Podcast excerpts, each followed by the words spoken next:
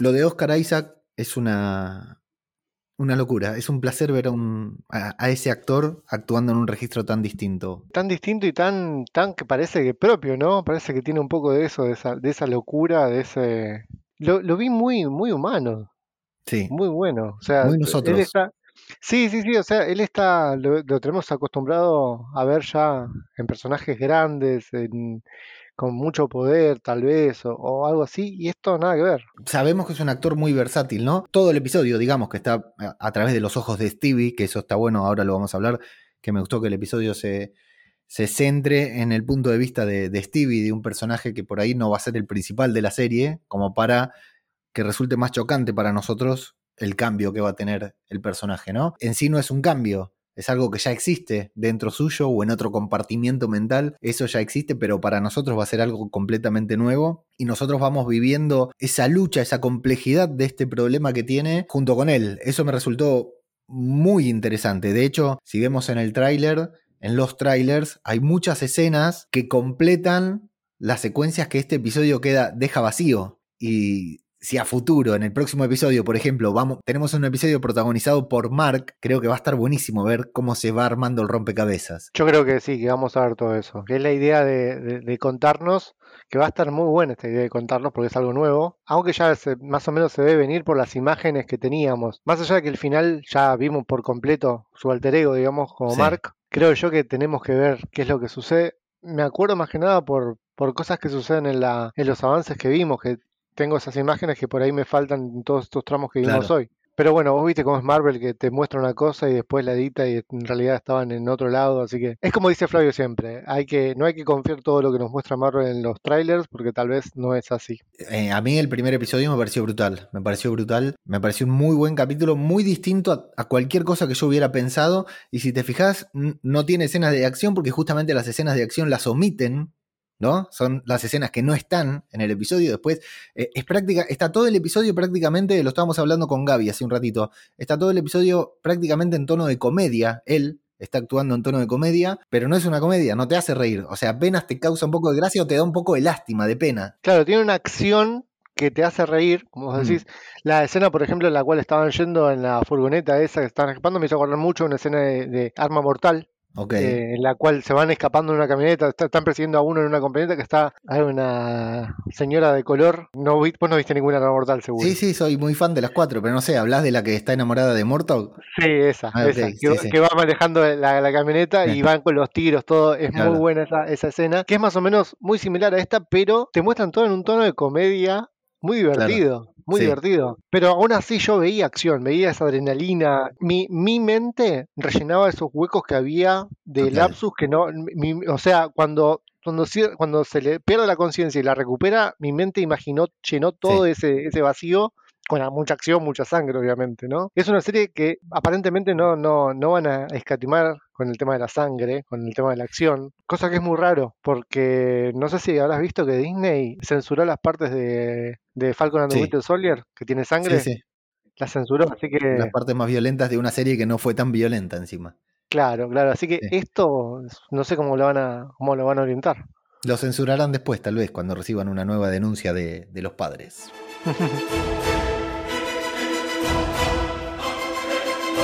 Podcast cinematográfico de Marvel.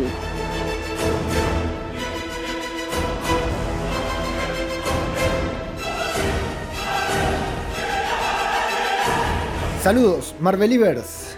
Le damos la bienvenida a una nueva entrega de podcast cinematográfico de Marvel, el podcast de Babel Infinito, en el que durante seis semanas consecutivas le vamos a dedicar una review semanal a Moon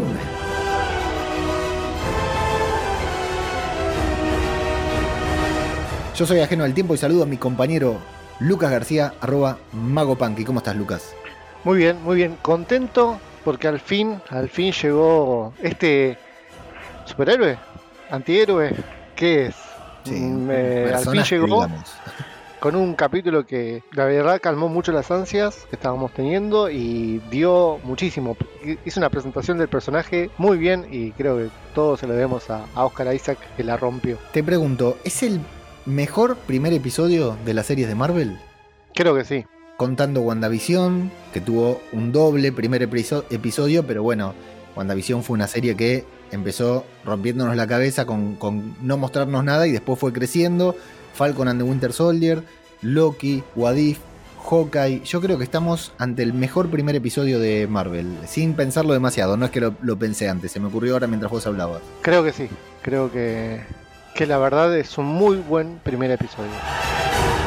Por si están escuchando esto por primera vez, le vamos a dedicar una review semanal a esta serie, tal vez más de un programa semanal, luego veremos cómo se nos dan los tiempos y esto es todo full spoilers, así que si no viste el episodio, tómatela, anda a verlo y después vení a escuchar la review y nos contás qué te pareció. ¿Te parece que comenzamos con el análisis profundo y sesudo? Por favor. Todo va a comenzar con Arthur Harrow. ¿Qué te pareció ver a Ethan Hawke en esta versión psicópata de sí mismo? Mira, eh, primero yo pienso algo de Ethan Hawke, que es un muy buen actor, tiene muy buenas películas, pero lo que yo no, no, no sé, no, no investigué, es que tiene un nombre de actor muy marketinero. Lo pensaba cuando lo vi, es genial el nombre, no sé si será el nombre real de él, pero yo me quiero llamar Ethan Hawke. Es buenísimo el nombre. A mí se me confunde mucho con Ethan Hunt, el personaje de Tom Cruise en Misión Imposible, mucho, todo el tiempo. Sí, sí, a mí también, a mí también, pero es genial, es genial el nombre, yo creo que es como llamarse, no sé, Clark Kent. ¿Por, qué con este pelo de vieja? A mí me llama la atención por qué arranca él.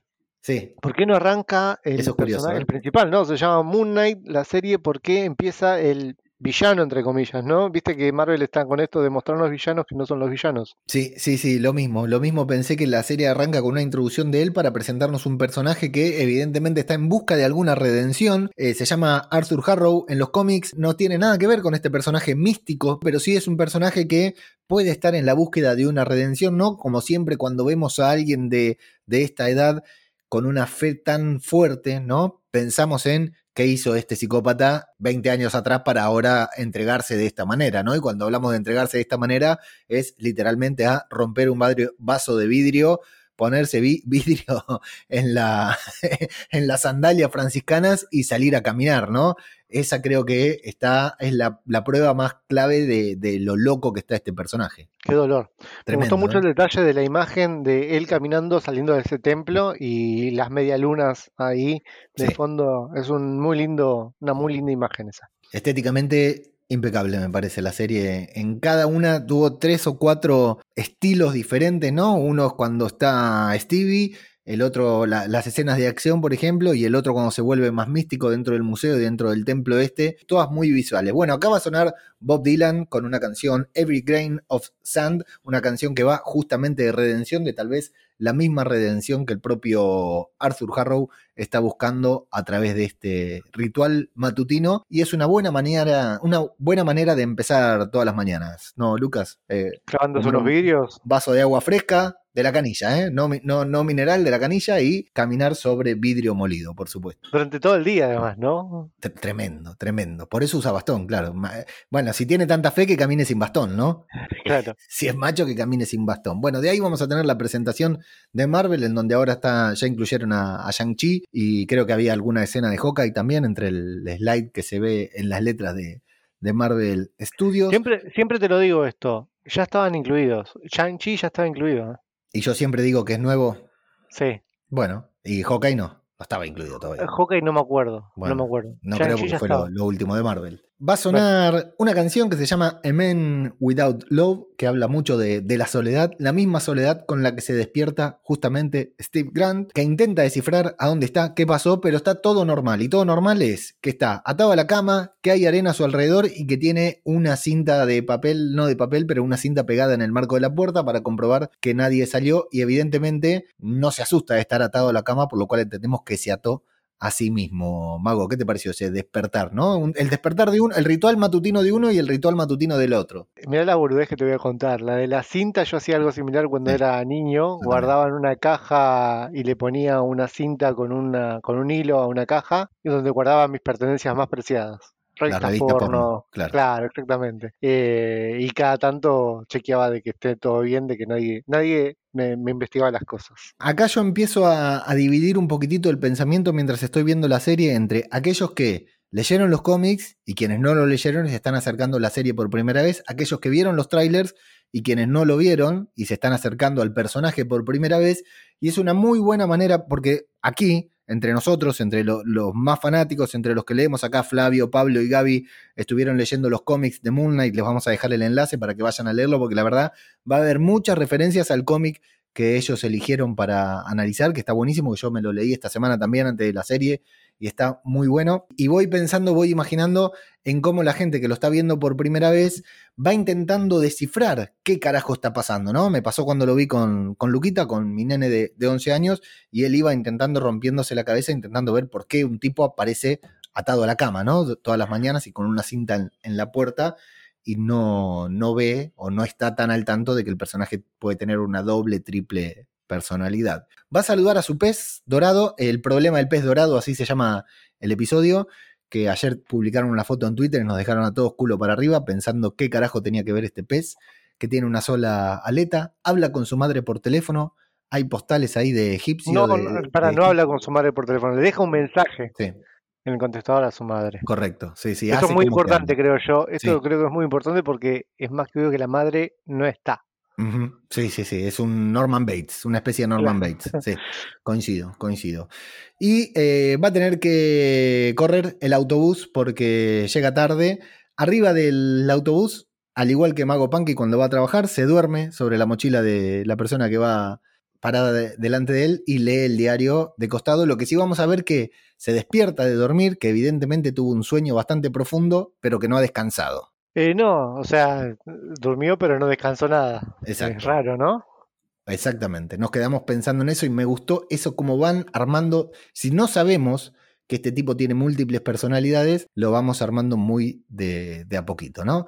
Va a llegar a su trabajo en un museo en donde hay justamente una exposición egipcia él va a aprovechar para distraer a una pendejita de mierda que está poniendo basura en una pirámide. Señores, si llevan a sus hijos a un museo, acompáñenlos, cuídenlos, fíjense lo que hacen porque está la, nena bastante soreta, pero no más soreta que su jefa, Donna, que lo trata como el orto, Lucas. Bastante, bastante. Y el chaval no dice nada, o sea, es totalmente sumiso. Muy, muy sumiso, muy sumiso. Lo peor es, es que te muestra que está en el lugar donde quiere estar, en el museo, ¿no? Rodeado de las cosas que le interesan, pero no en el puesto. Claro, no no, valoran su conocimiento. Tremendo, y encima se la sabe toda. Es que ya se sabía todo desde antes de X-Men, por eso. Claro, claro, en X-Men, claro, cuando hizo Apocalipsis. Claro. Ya viene de esa época, del desierto, muy cierto. Tiene que venderles mierdas a los niños, se le va a acercar una chica a la que aparentemente invitó a salir, a cenar, a comer un churrasco, un filete, un bistec, dependiendo de la tradición. Y él no recuerda, pero bueno, me, gustó ese momento en que le dice, así como muy torpe, me estás invitando a salir y ella se ríe, le causa gracia, ¿no? Él comete una torpeza y termina ganando con eso también. Ahora, ¿cómo, ¿cómo sabe dónde, no? Porque le dice, sí, vamos a comer el mejor, el mejor filete, no sé qué cosa, y pero después no, no, le dicen dónde. Y pero debe ser un lema, el lema del, lugar, los mejores filetes de la ciudad. Bueno, ¿entendés? Yo, creo, yo creo que en Londres debe haber bastante de esos lugares. Pero yo te digo, vamos a, vamos a comer la mejor hamburguesa acá en Buenos Aires, no. Eh, Mostaza. Sí, dale, Sí. bueno, eh, el problema es que Stevie es vegano, así que y le invitó a comer churrasco. Entonces también vamos empezando a llenar nuestras fichitas de lo extraño con este personaje. Si no sabemos su patología, si no sabemos el problema que padece, seguimos, completamos fichitas de que acá hay algo raro. Un vegano invitó a salir a una chica y la llevó a... Me encanta la respuesta del, bueno, voy a comer ensalada, pan, ¿qué me importa? Le dice a Donna.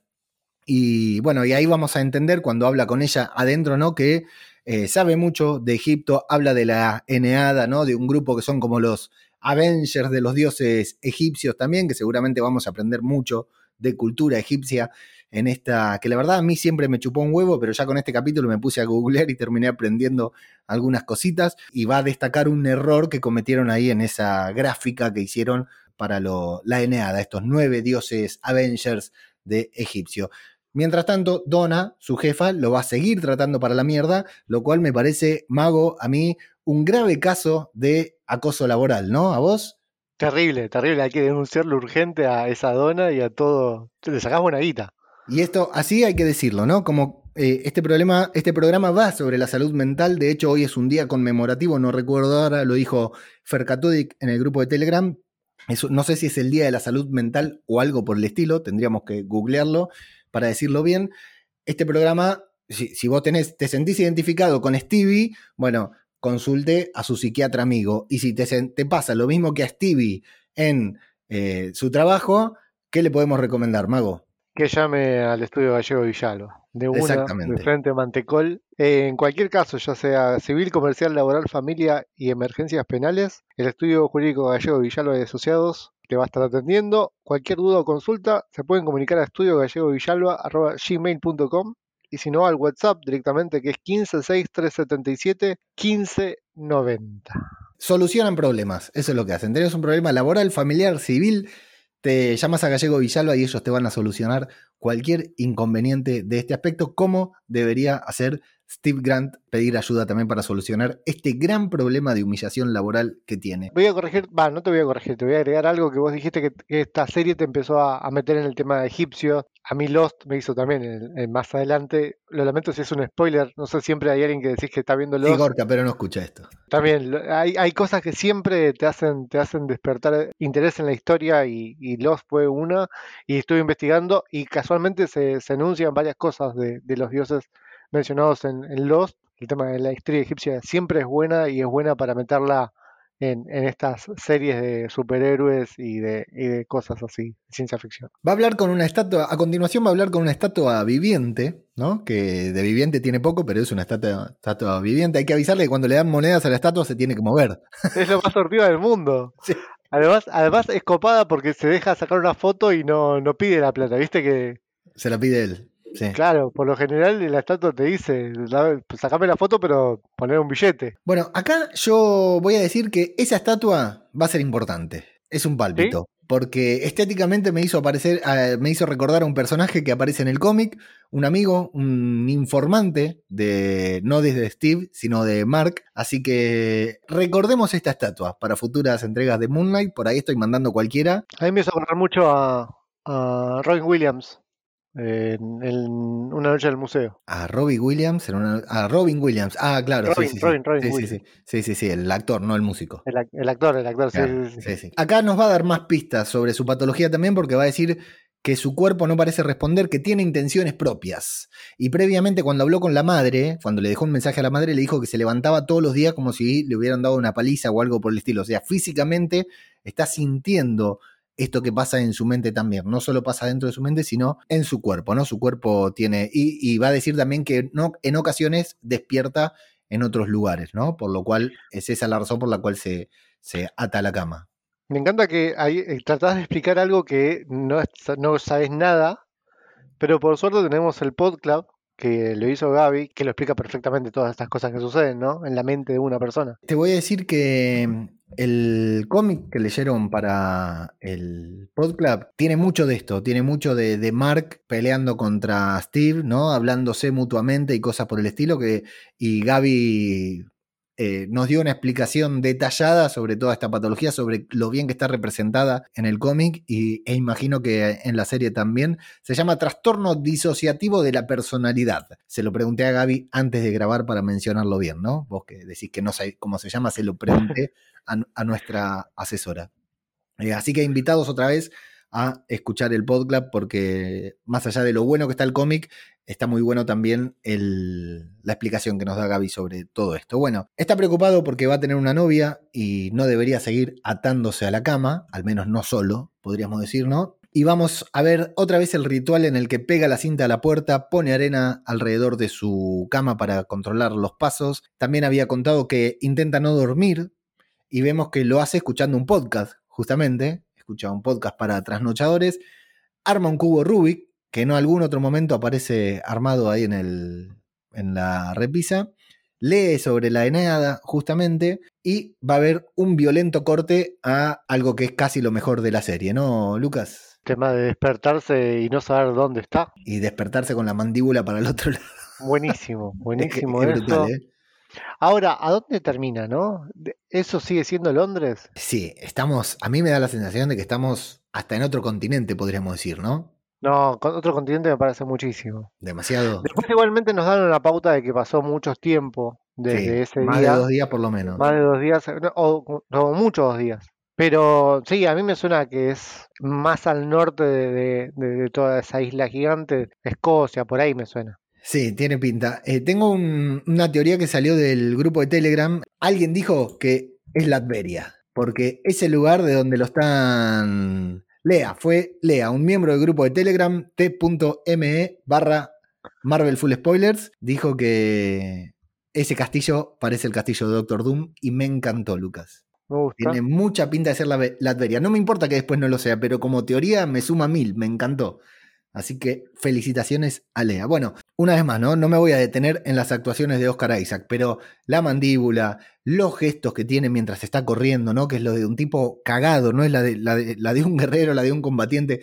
Cuando lo saluda el soldado y después le empiezan a disparar, todo cómo se va escapando, me parece todo genial, Lucas. Me parece todo. Y lo que te decía, es divertido, sin intenciones de hacerte reír. Tiene un registro de comedia. O sea, de hecho, Oscar Isaac estaba contando que para la actuación de este primer episodio se basó en tres o cuatro comediantes. Porque claramente su actuación está en un registro de comedia, pero la serie está muy lejos de ser una comedia como era WandaVision en los primeros episodios, todo lo contrario. También en un creo que estaba en Saturday Night Live, que también mencionó, hizo un chiste muy bueno diciendo que él puede interpretar a tres personas totalmente diferentes, un dictador, un emperador, un, dice tres cosas y lo dice de una forma muy graciosa. El tipo tiene mucha frescura, es muy, es muy divertido. Va a empezar a jugar también un nuevo personaje que es una voz, una voz muy profunda, una voz muy fuerte, que evidentemente suena en su cabeza, que le habla que se decepciona, va a decir, eh, le pide que se duerma, que no debería estar allí, que le entregue el cuerpo a Mark.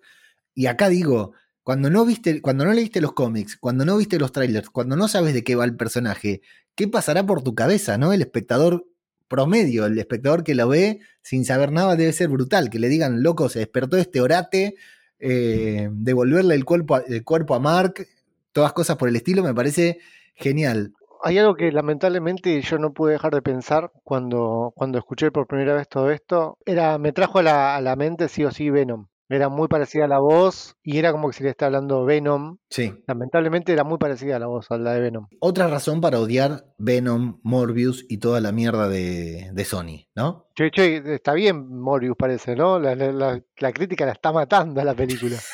La está haciendo mierda, eh. La está menos haciendo mal mierda. Que, menos mal que no le dimos bola a Flavio que quería. Yo igualmente la voy a ver la semana que viene, sí o sí, la, voy a ver.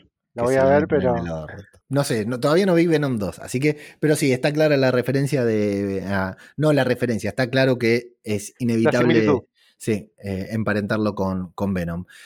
Bueno, em, la voz está muy decepcionada. Vemos por primera vez una presencia detrás suyo que también nos va a sobresaltar. Y me imagino que cuando te acercas a la serie sin saber nada te sorprenderá. Y va a descubrir que tiene un escarabajo de oro en el bolsillo y que hay gente que lo persigue a los tiros. Como decíamos, eh, va a acatar las órdenes de esta voz que lo siento si no escuchaste, pero al final en los créditos, lo siento si no lo conoces, al final en los créditos dice quién hizo la voz de Konshu que es un actor, no viene al caso, pero te quiero decir, esa voz se llama Konshu y lo dejo ahí, es todo lo que voy a decir sobre esto porque si no, no lo puedo mencionar. Va a acatar las órdenes de Konshu, va a comenzar a escapar, se va a meter en una aldea en donde se va a refugiar entre un grupo de personas que van todas hacia el mismo lugar, casualmente o no, con una capucha blanca muy parecida a la de Moonlight también. Y vamos a volver a ver al personaje que vimos al inicio de la serie, que es Arthur Harrows, quien va caminando sobre vidrio dentro de sus propias sandalias. Me gusta que se escucha el sonidito del vidrio debajo de sus pies. Todos los lugareños lo alaban, lo tocan, ¿no? Como si fuera un santo, una divinidad, y habla sobre la oscuridad que se oculta en los corazones de cada uno, en que quieren que la tierra se parezca al cielo de una puta buena vez por todas. A un voluntario lo va a juzgar con, haciendo un péndulo con su bastón y con su tatuaje en forma de balanza que va a, juzgar justamente a este hombre en nombre de Amit, una diosa egipcia que hacía esto justamente, juzgaba el corazón de las personas una vez muertas, pero aquí lo está haciendo en vida, curiosamente. Dice que este hombre es bueno, es la cara de un hombre bueno, literalmente es lo que va a decir, mientras los mercenarios se van acercando a, Steven cada vez más y una viejita que dice haber sido buena toda su vida es juzgada como mala y muere en ese mismo instante. Evidentemente, Amit la está jugando. Amit tal vez se está alimentando de ella para volver a la vida. Atención con la frase que dice Arthur, que es lamento, le dice a la señora, a la viejita, lamento que usted no, no esté para ver las cosas que haremos en el futuro. ¿no? Eh, imaginamos que hay un plan de revivir a Amit o de cosas por el estilo, ¿no? Es que a la vieja dice, yo fui, fui buena toda mi vida. Y dice, sí, sí, bueno, pero acá te estamos juzgando también por, lo, por tus pecados futuros. Es como Minority Report. Minority Report, exactamente. Ahí está. Bueno, y para mala suerte de Stevie, estas personas que lo persiguen armados respondían a Arthur, quien dice unas palabras, algo así como alabada sea Amit. Todos se arrodillan, menos Stevie, por supuesto, y ahí se va a disparar la, entre comillas, acción del episodio. Arthur lo va a denominar como el mercenario, algo que también viene de los cómics, ¿no? Que fue una de sus profesiones, una de sus oficios, y le va a pedir el escarabajo y tenemos el mejor momento que una vez más me hizo reír sin ser un momento de comedia. Todo este momento en que eh, Steven lucha contra su propio cuerpo por querer devolver el escarabajo, Lucas. Muy bueno, muy buena la cara de, sin saber qué es lo que sucede y a, su vez jugando con el cuerpo, actuando con el cuerpo, en sentido contrario a lo que me muestra con la cara, muy bueno. Total, eso, eso es buenísimo, ¿eh? Hacer con el cuerpo una cosa y con la cara otra completamente opuesta, me encantó. Eh, ¿Cuántos se habrán reído rodando esto, Lucas? Quiero ver el detrás de escenas. seguramente, seguramente. Yo le miraba la cara a Ethan Hawke a ver si se reía un poco, si se sonreía, porque me imagino encima con mucha gente alrededor, lo que se habrán cagado de risa haciendo esa actuación tan física de Oscar Isaac que me, encantó. Lo van a agarrar entre, barro, entre varios, le van a quitar el escarabajo. Steve va a tener una especie de apagón, de blackout. Vemos que los ojos se le ponen en blanco un poquitito y empiezan estos cortes en la narrativa que los vamos a llenar tal como decías vos, Lucas, con nuestra propia imaginación. No nos muestran qué sucede, pero nosotros lo podemos ver todo, ¿no? Los, lo recontra imaginamos. Toda esta persecución es muy buena. Primero, ya de por sí, un camión de, muffins. Ya ahí ya tenés algo bizarro. Contra autos súper rápidos. Cero kilómetros, eh. Después una persona que no entiende nada, que es totalmente no sabe escaparse y de repente está, está yendo contra, contra gente que con armas. Es muy bueno. contra profesionales. Justamente acá Antonio nos está comentando que la persecución toda esta está rodada en Oslinka. Oslinka puede ser. Osilinka, en Eslovenia. Mirá, es licenciado en historia, ¿eh? así que atención. Ah, un poco sabe, un poco sabe. Y hay un par de detalles, ¿no? Una vez más, todas las actuaciones, las escenas son bastante tensas, la persecución el registro de Oscar Isaac es todo en comedia, como te digo, ¿no? Le, refriega un muffin por la cara a, uno de los malos, lo cual lo hace muy divertido y le pide disculpas después también, pero no llega a ser bizarro, ¿no? Porque no tiene la intención de hacerte reír, pero te hace reír. Y encima suena Guam con Wake Me Up Before You Go Go, ¿no?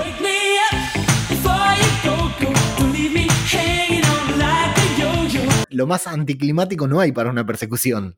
a mí me hizo reír mucho cuando le tira la pistola. Brutal. En vez de dispararle con la pistola, se le, tira la pistola. Eso, fue genial. Ahí me reí mucho. y la voz de diciendo, ¿le tiraste una pistola? él va deseando que una viejita le hace fuck you, él va deseando que todo sea un sueño, salte un mercenario a la camioneta. Cuando se cae el mercenario, ¿no? El que, que ya le, evidentemente le metió un balazo en la cabeza porque está todo chorreando chocolate, y se cae de la camioneta, esa escena me dio vértigo, parecía que le iban a atropellar de verdad, ¿viste? Sí. Muy bien rodada. Y mientras tanto, Conju le va pidiendo todo el tiempo que despierte, que lo deje a Mark, que tenga cuidado con el camión cuando lo esquivan. Está muy buena la escena, la, persecución, muy, muy buena.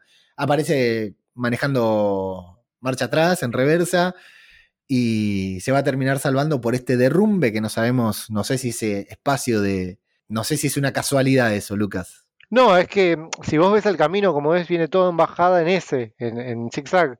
Y claro, ya sabía, claro, es el camión que se, había, que se mm. había caído arriba y empezó a tirar todos los troncos y bueno, ya había pasado eso a él y le caen los troncos al de adelante. Y eh, se va a despertar con la misma música con la que se despertó en la intro, se va a sentir aliviado, va a sonreír porque al final todo fue un sueño. Imagínate cómo se habrá despertado, viste que él estaba diciendo, despierto en otros lugares y a veces siento que el cuerpo me duele como si hubiera corrido 10K. Imagínate cómo se despertó después de semejante movida. Y desayunando, va a saludar a Gus y se va a dar cuenta de que al pez dorado le va a crecer, le, ha crecido la aleta que le faltaba, ¿no? Se va a quejar al acuario, va a descubrir dos cosas, que estuvo allí ayer, aunque él no lo recuerda, ayer fue y compró a ese pez dorado y que ya es hora de su cita. Se hicieron las 7 de la tarde y tiene que ir a la cita. Y a pesar de todo lo que te estoy diciendo de Oscar Isaac con los dos registros y todo, acá, este momento de Oscar Isaac, cuando se da cuenta que pasaron dos días, que la chica que la dejó plantada, que él creía que era viernes y era domingo, todo este momento, en el momento en que la cámara le hace un primer plano para que él le pida el bistec, el churrasco al camarero, y cómo se le va rompiendo la cara, cómo se le va rompiendo el corazón, el ánimo, anímicamente se derrumba y está, es, un hombre quebrado pidiendo un filete y diciendo, tráeme un filete, el mejor que tengas, la mejor parte, pero ahí lo vemos totalmente derrumbado, me partió el alma. esta me pareció la, super actuación de, del Oscar. Del Oscar Isaac. Muy bueno, sí, cómo va entendiendo. O sea, es como que si va rellenando esos huecos que faltan y, y, va entendiendo que no está bien, o sea, que necesita ayuda prácticamente. Me llamó la atención de que lo pida cocido. Es cierto. Yo pensaba que le iba a pedir crudo, que le iba a pedir rojo. Bien, bien por él. Me llamó la atención. Bien por él, bien por él que sabe comer, no como, y déjame mandar un saludo a Plisken, que no sé si escuchará esto, pero a veces sube fotos de los churrascos que come y están vivos. Un desastre. Rojito está bien, un rojito te acepto. bien seco. Va a volver a su casa hablando, mintiéndole a su madre. Entendemos que no está hablando, que está en modo Norman Bates otra vez, diciéndole que, le gusta a la chica. Le va a ofrecer restos de chocolate a Gus, eso no se hace. No, jamás. No se hace. Y va a haber algo raro ahí en su departamento, va va a mover la mesa y se va a encontrar con una. Bueno, no, hace falta explicarlo, ¿no? Ve las líneas en la, abajo del piso de correr la mesa, se sube ahí, agarra la tabla y encuentra un Motorola que no es un B3, pero es muy parecido. Me encantaba ese teléfono. Es un B3. Es un B3. Es, un B3, pero el modelo siguiente, la versión 2. Claro, sí. Sí, no es el B3 que tuve yo. ¿Cómo me gustaba ese teléfono, Lucas? Era muy lindo. Bastante retro, que va a tener muchas llamadas perdidas de una Leila y una llamada perdida también de Duchamp, que evidentemente va a ser Frenchy, eh, un personaje también de, los cómics. Laila no está claro si es un personaje de los cómics o un personaje nuevo. Y justo lo va a llamar Laila, que se ve que es bastante insistente, ¿no? Porque tenía más de 40 llamadas de esta señorita. Y acá se va a dar este diálogo que en parte habíamos visto en el tráiler también, diciéndole, te estoy llamando hace meses, pensé que estabas muerto, ¿por qué no me contestaste los mensajes? y fundamentalmente le va a decir Mark. Y él va a decir, ¿por qué me está diciendo Mark? yo me llamo Steven, ¿no? Ahí va a hacer el gran choque, el gran, el gran quiebre del personaje que encuentra en un departamento en el que sabe que no entró nadie porque él toma las medidas de seguridad, un teléfono que no es suyo y llaman a una persona que no es él, pero se la confunden con él. Acá hay un detalle de estos que tenemos que destacar, que Oscar Isaac todo el episodio habla con un tremendo acento inglés, exageradísimo, bastante criticado por momentos porque se nota que no es un acento natural, porque evidentemente su personaje no es inglés. O sea, Mark, el personaje original, que no es el Stevie, no es, o sea, el personaje principal de la serie no va a ser Steve, justamente, va a ser el otro, al que apenas vimos al final.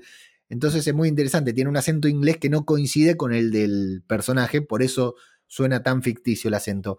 Y acá la chica, en, inglés, con subtítulos al español, Leila le dice, ¿por qué me hablas con ese acento?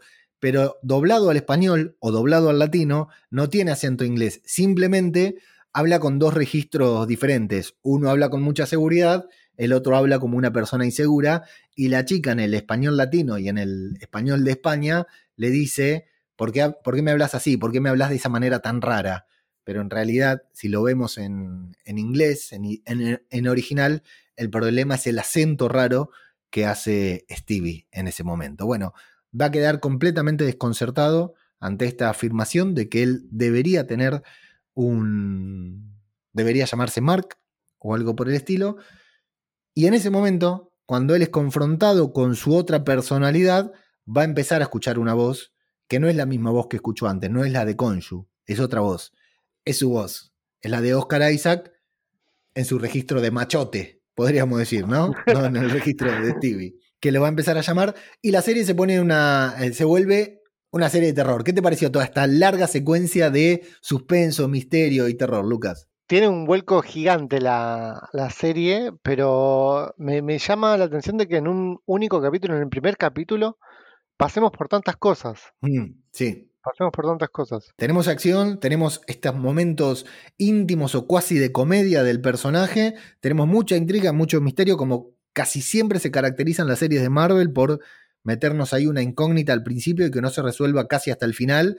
Y tenemos estos momentos de suspenso terror, porque acá hay terror, o sea, a, no ser por la resolución, que termina siendo una resolución de acción, son momentos bastante tenebrosos. Hay algo que nos dije que la serie estéticamente siempre juega con los reflejos, en el agua, en los espejos, en distintos lugares. Cada vez que él se mira al espejo no ve un solo reflejo, hay dos o tres espejos como cuando se está preparando para ir a la cena o cuando luego está en el baño al final o en el ascensor, siempre hay dos o tres reflejos de Stevie o de Mark justamente para darnos a entender esto de las personalidades. Y hay muchos momentos en los que vemos una toma, como por ejemplo cuando está en la con la estatua hablando, con la estatua viviente hablando. Eh, hay una toma desde lejos que nosotros creemos que los estamos viendo a ellos, pero al levantarse la cámara vemos que siempre estuvimos viendo el reflejo. O sea, no estuvimos viendo al original, estuvimos viendo al reflejo, a una de sus copias, ¿no? Para dejarnos en claro visualmente también que Stevie no es el personaje principal de, la serie. ¿Qué le pide Mark, porque así se llama, Oscar Isaac Machote, a Stevie? Le pide que deje de buscar, que basta, que hasta ahí llegó, que ya sabe demasiado, que no busque más porque esto le va a generar conflicto. Y mientras tanto va a comenzar a ser perseguido por esta entidad que, spoiler alert, se llama Con Conchu, pero le vamos a decir Conchu, acá, porque me parece que tiene mucha más onda decirle Conchu, que lo va a perseguir, se le va a meter el ascensor, la escena con la viejita muy simpática y todo, que al final va a terminar en una especie de sueño, va a creer nuevamente él, como dice en el tráiler, no distingo los sueños de la realidad, va a terminar despertando en el medio del bondi, como todos despertamos alguna vez, ¿no? Gritando en una pesadilla, Lucas. Jamás me pasó, creo yo, de dormirme en un bondi. Eh, me cuesta mucho porque tengo mucho miedo de pasarme. Las veces que me quedé dormido era porque estaba muy ebrio. Y me he terminado. No, no, no, me, despertaba en una pesadilla, me despertaba en el final y ya hablamos 5 de la madrugada. con el culo entregado ahí.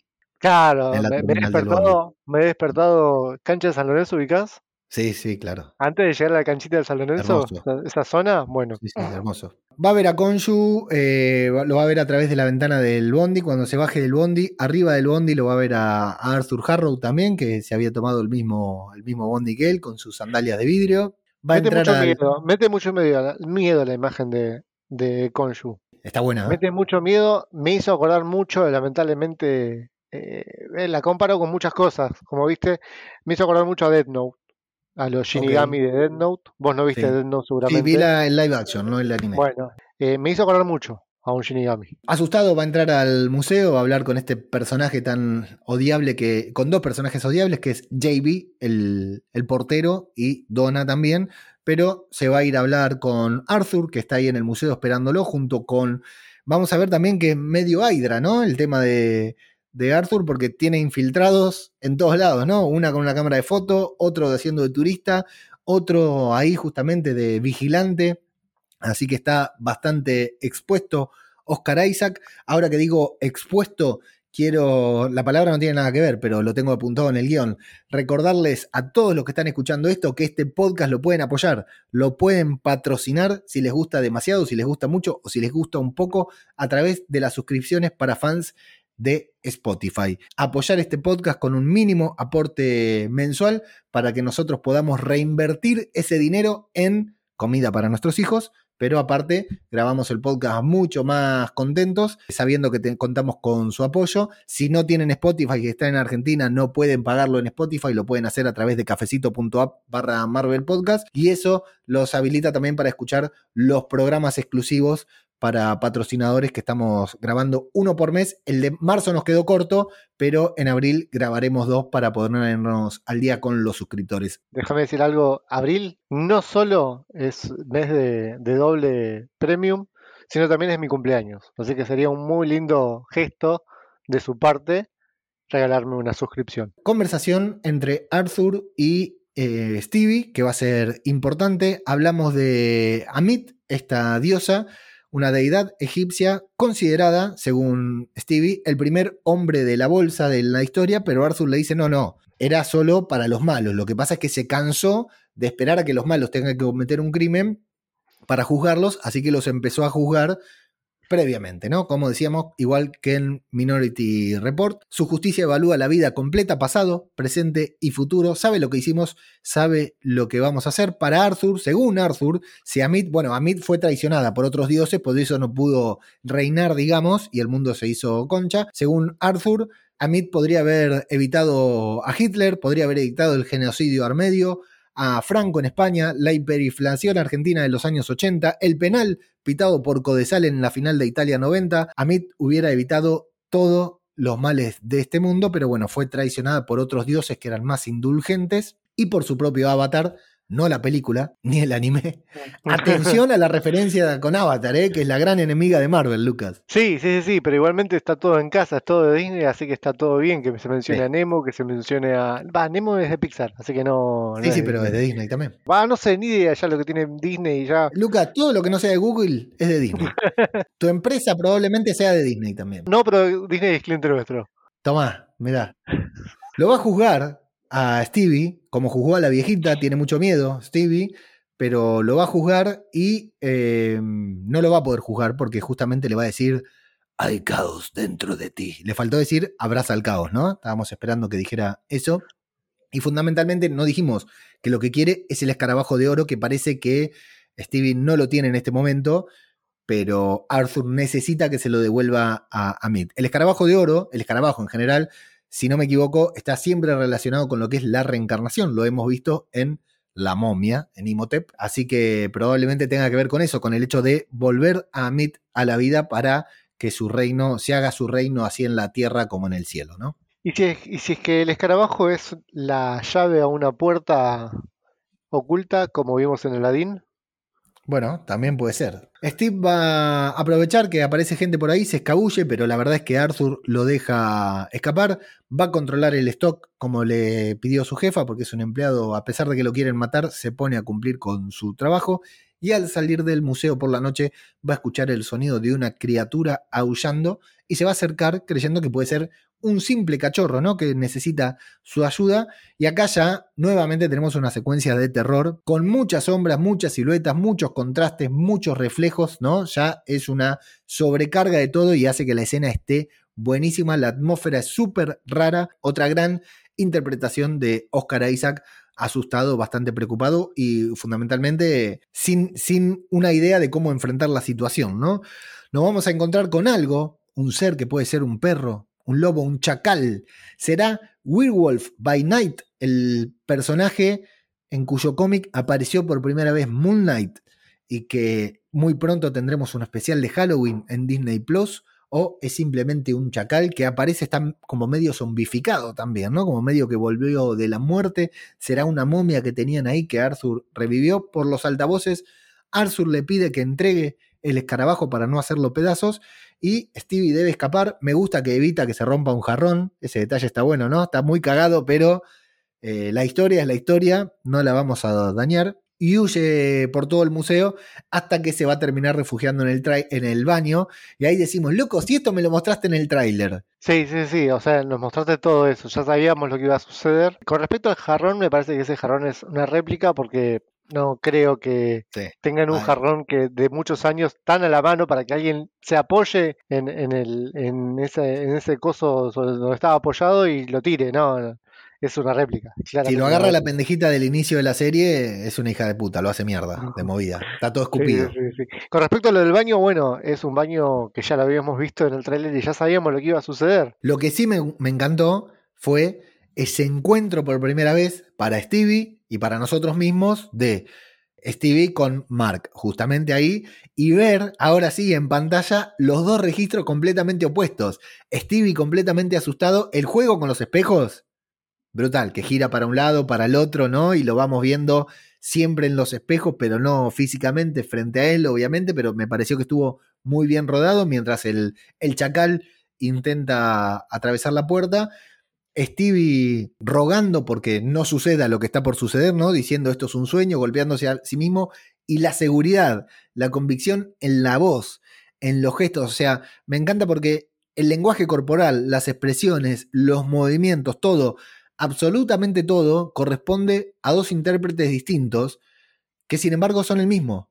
Es Oscar Isaac, hablándose a sí mismo, diciendo, loco, soy real, déjame tomar el control porque nos van a hacer cagar, si no. El tema de los espejos siempre da miedo en el tema del terror, en, todo lo que sería el terror, porque creo yo que son de las imágenes más choqueantes de algo que si te llega a suceder, te, te morís de un paro cardíaco. Si giras la cabeza y no gira, ¿cuántos, ¿cuántos videos no hay de, la nena que está jugando, gira la cabeza y la nena se queda mirando en el espejo, la que está en el reflejo, ¿no? Sabes que eso termina mal. Sabes que eso termina mal y es algo que si yo tengo un espejo, mira, ahora incluso tengo el televisor con el reflejo de enfrente y me da un toque de miedo. Y está muy bien utilizado en esta escena, aunque si te fijas es justamente lo contrario. En este momento es lo que le da la solución, él va a terminar aceptando, lo vamos a empezar a ver, su transformación, pero nos da la sensación de que no llega a tiempo, porque el monstruo, el ser, la entidad entra y lo derriba antes de que termine de, de transformarse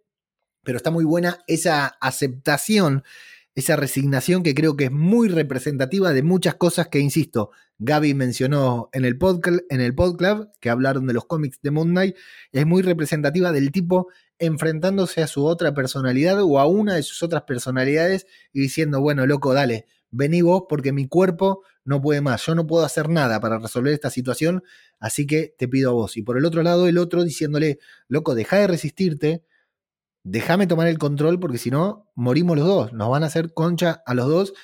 Eh, me, encantó ese momento, me, cómo estuvo actuado. No van a hacer concho. No van a hacer concho a los dos. Cómo estuvo actuado, cómo estuvo rodado y cómo estuvo y, y, lo que representa todo ese momento para un personaje como Stevie, que insisto, no es el protagonista de la serie.